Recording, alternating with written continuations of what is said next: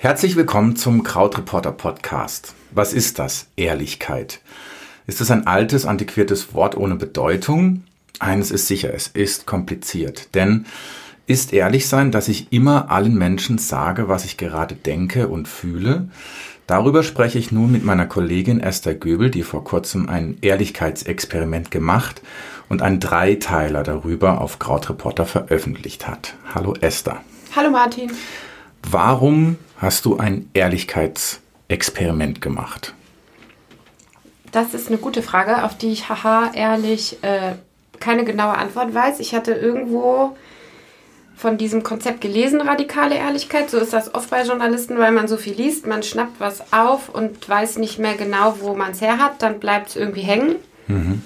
Dann habe ich darüber nachgedacht äh, und mir viele Fragen gestellt und dann dachte ich, okay, dann probiere ich das jetzt mal aus. Ich fand das reizvoll. Okay. Und was hat das für dich konkret bedeutet? Was hast du anders gemacht als vorher? Ich habe mir dann, ich habe überlegt, wie kann ich das ausprobieren und habe dann gesagt, okay, ich mache das mal eine Woche lang. Also ich habe eine Woche versucht, äh, ehrlicher zu sein. Also zum Beispiel diese ganzen Alltagslügen, die man oft äh, verwendet, dass ich die nicht mehr mache oder dass ich ehrlicher ausdrücke meinem Gegenüber, was ich gerade denke. Mhm, okay. Ähm, und wie haben die Menschen darauf reagiert in deinem Umfeld? Es war ganz witzig im Vorfeld, weil die Redaktion natürlich wusste, dass ich dieses Experiment irgendwann mache. Mhm. Ähm, und dann habe ich überlegt, naja gut, wenn ich denen das jetzt sage, wann das losgeht, dann ist das ja so ein bisschen witzlos. Und dann habe hab ich gedacht, nee, mache ich natürlich nicht. Und dann war vorher, haben immer alle gefragt, ja, ist das jetzt schon die Ehrlichkeitswoche? so, ähm, und in der Woche selbst, es war ein bisschen kurios. Also teilweise, ich habe mir das super schlimm vorgestellt, dass ich dann zum Beispiel, wenn man jemandem sehr ehrliche Kritik gibt oder wenn man einer Freundin sehr ehrlich die Meinung sagt, dass dann Gott weiß, was passiert. Das war aber gar nicht so. Also ich habe das eigentlich. Es ist schon schwierig, man muss da viele Ängste selbst überwinden, aber ich habe das auch als positiv empfunden.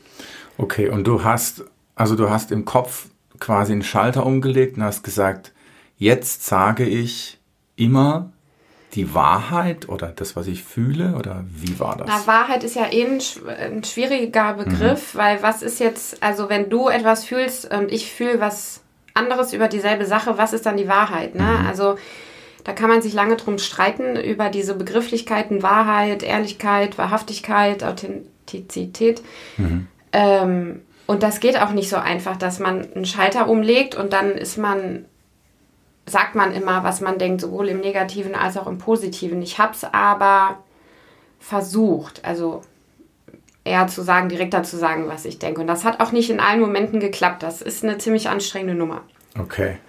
Ähm, das heißt, wenn man sowas macht, muss man sich darauf einstellen, dass es stressig, anstrengend ähm, wird und auf jeden Fall Energie kostet. Ich würde sagen ja, weil man ähm, ist doch sehr, oder so habe ich das bei mir dann erst bemerkt, ich bin doch sehr in diesen kleinen Alltagsfluchten unterwegs. Äh, und der Harmonie willen sage ich dann auch oft mal nicht, was ich wirklich denke. Und auch nicht so viele Leute können damit umgehen, weil man das auch gar nicht so lernt. Mhm.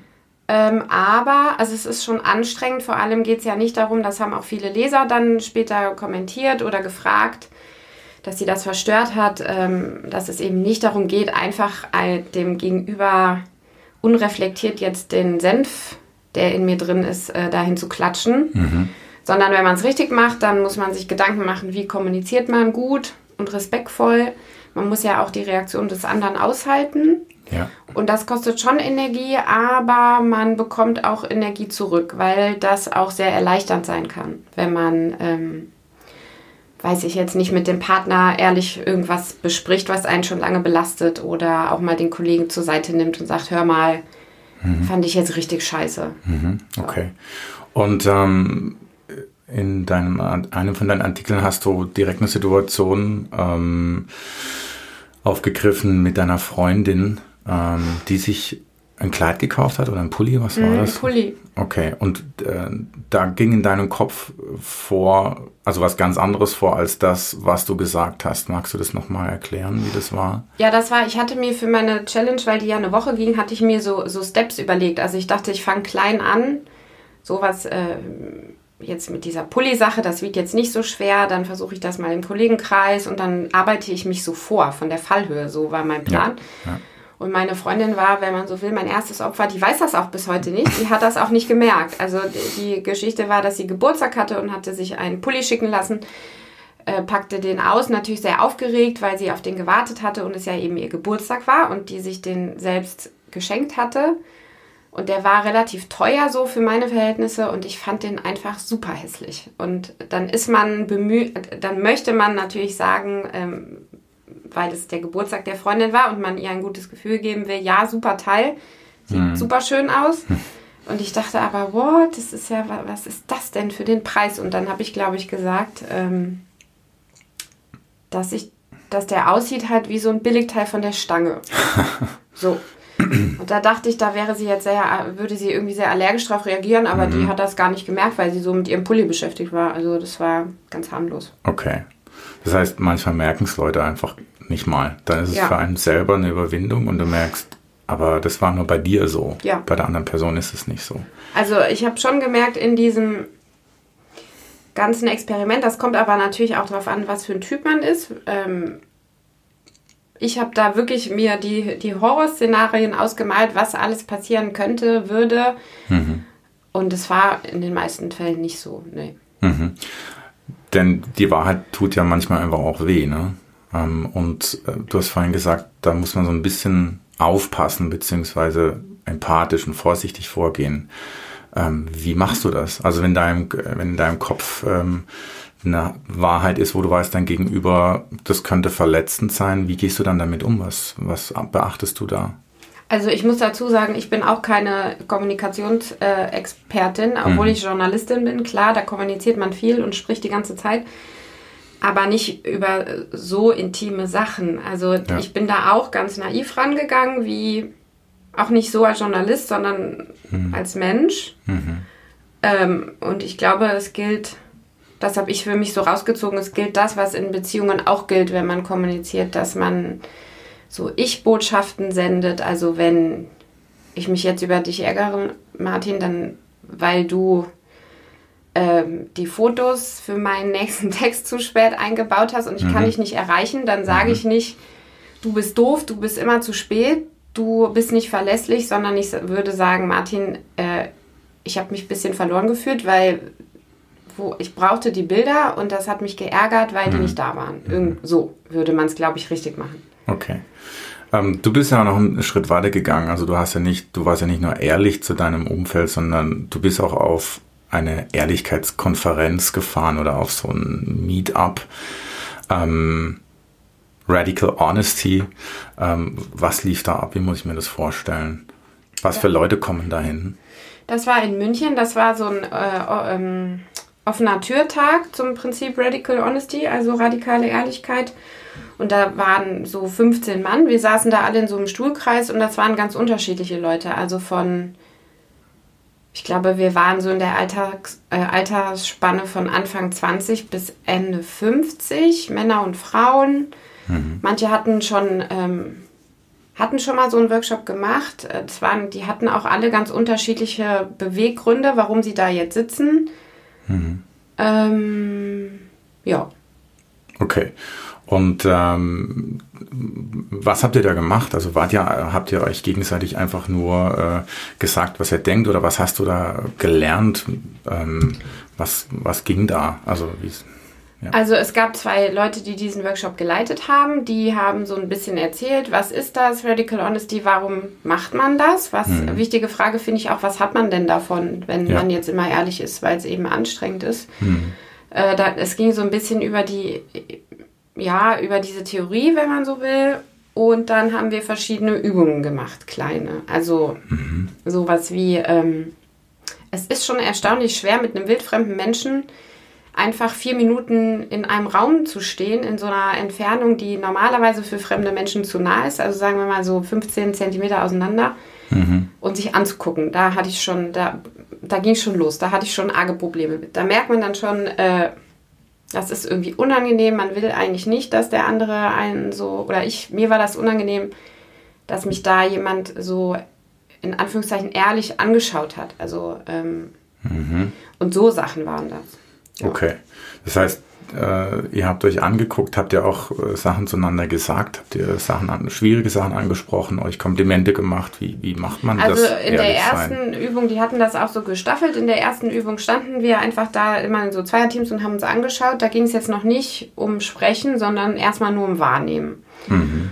Und in der zweiten Übung war das dann nochmal etwas abgewandelt mit einer neuen Person. Und da sollte man sagen, was man sieht beim anderen und was man sich dazu denkt. Das diente dann dazu, überhaupt erstmal zu verstehen, ganz oft ähm, nimmt man die Realität eben so wahr, wie man die sich im Kopf zusammensetzt. Also zum Beispiel, äh, es gibt ja auch diesen Halo-Effekt aus der Sozialpsychologie. Das heißt, wenn man eine Eigenschaft eines Menschen kennt, dann schreibt man dem automatisch andere Attribute zu, die da reinpassen. Zum Beispiel, wenn ich dich jetzt sehen würde mit deinen Kindern, ihr würdet da so über den Spielplatz tollen, dann würde ich automatisch denken, ohne dass ich das merke, sehr wahrscheinlich, ach, der Martin, der ist erstens total kinderlieb, der ist verantwortungsbewusst, der muss super empathisch sein und ein ganz toller Papa. So.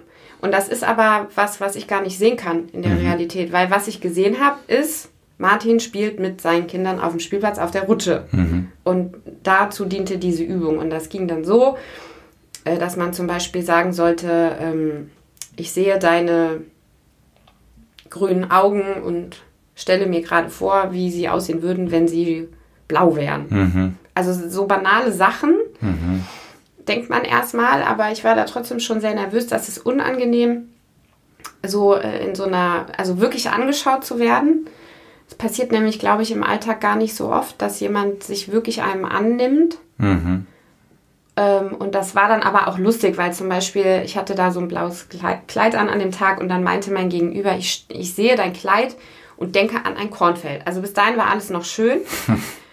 Dann guckte er so an mir runter und meinte irgendwann, ja, ich sehe deine Beine und stelle mir vor, dass du die auch schon länger nicht mehr rasiert hast. Also da ging es dann los. Das war dann ähm, schon auch unangenehm.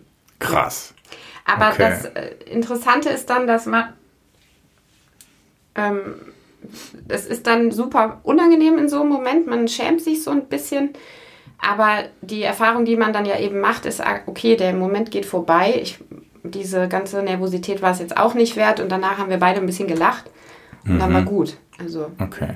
Das heißt, das hat auch ein bisschen abgehärtet, weil man dadurch lernt, einfach damit umzugehen, mit der Wahrheit von anderen. Stimmt das? Dass du innerlich dich dann irgendwann auch drauf einstellst und weißt, okay, das könnte jetzt hart werden, aber ich werde durchkommen. Ja, ich meine, dieses Beispiel mit den unrasierten Beinen oder, den, äh, oder dem Kleid oder so, das ist ja ein ganz kleiner Maßstab. Klar, ich glaube, wenn jemand dir was Ehrliches sagt und das ist was, was du nicht hören möchtest oder das ist was, was total diametral zu deinem Gefühl steht, dann ist das natürlich immer nicht schön. Aber ähm, ich glaube, ich kenne das nur von mir. Ich habe oft Angst vor Sachen und dann ist das wirklich ein bisschen too much. Also der Moment an sich ist dann gar nicht so schlimm. Und klar, wenn man so ein paar Mal so eine Situation erlebt hat, dann ist man vielleicht beim nächsten Mal, denkt sich, ja, komm, tut jetzt weh, aber werde ich wohl überleben. Ich finde es gut, dass du nicht nur ehrlich zu anderen warst, sondern dass du dann auch quasi dich dem ausgesetzt hast, dass andere Leute ehrlich zu dir sind. Das ist schon nochmal, glaube ich, was anderes, weil ehrlich zu anderen sein, das nenne ich jetzt mal ein bisschen austeilen. Und äh, die Ehrlichkeit von anderen spüren heißt dann halt auch einstecken können. Ne? Das ist auch eine Qualität. Ja, das war auch nicht so einfach. Deswegen war das gut, äh, beide Seiten, also sowohl eben, wie du sagst, einmal Sender zu sein, auszuteilen, in Anführungszeichen, und einmal Empfänger zu sein, mir das eben anzuhören und dann auch in dieser Situation zu verharren, weil der natürliche Impuls, den man dann hat, ist raus. Ich will raus aus der Situation, ich will mir das überhaupt nicht anhören, das nervt mich jetzt. Nö. So. Und ähm, jetzt das Experiment ist vorbei. Bist du froh, dass es vorbei ist? Ja, ich war sehr erleichtert und ich habe es ja auch, äh, ähm, das steht dann im dritten Teil der Serie, ich habe es ja auch nicht ganz durchgehalten. Also das sollte ja eigentlich gehen sieben Tage und ich glaube nach Tag fünf habe ich dann so ein bisschen die Nase voll gehabt. Da war ich schon leicht runtergerockt, ähm, weil es eben doch anstrengend war und dann habe ich beschlossen, ich stelle die Diplomatie jetzt äh, über den Wert der äh, immerwährenden Ehrlichkeit, wenn man so sagen möchte. Aber es hat trotzdem nachhaltig was mit mir gemacht. Also mh, doch, ich würde schon sagen, das hat auf jeden Fall so Nachdenken angeregt. Ähm, vielleicht auch einfach erstmal nur, dass man mehr über seine eigenen Bedürfnisse nachdenkt und was will man eigentlich. Und äh, schlecht fand ich das auf keinen Fall. Also ja. Okay. Und hat sich jetzt dadurch dein Umgang mit anderen Menschen verändert? Oder wie hat er sich verändert, wenn das der Fall ist? Mm, also ich habe noch alle Freunde, ich habe noch alle Kollegen, ich habe noch meinen Partner. noch? Nein, also es hat jetzt nach außen so gesehen erstmal keine Konsequenzen gehabt, aber vielleicht nach innen, dass ich ein bisschen mehr es kommt immer darauf an, was man für ein Typ ist. Es gibt Typen, die sind sowieso sehr gut darin, äh, die, die wissen, was sie wollen. Hm. Und dann wird das auch, wie soll man sagen, dann schaffen die sich den Raum dafür, das auch auszuleben oder, oder fordern das ein. Ich kann das nicht immer so gut.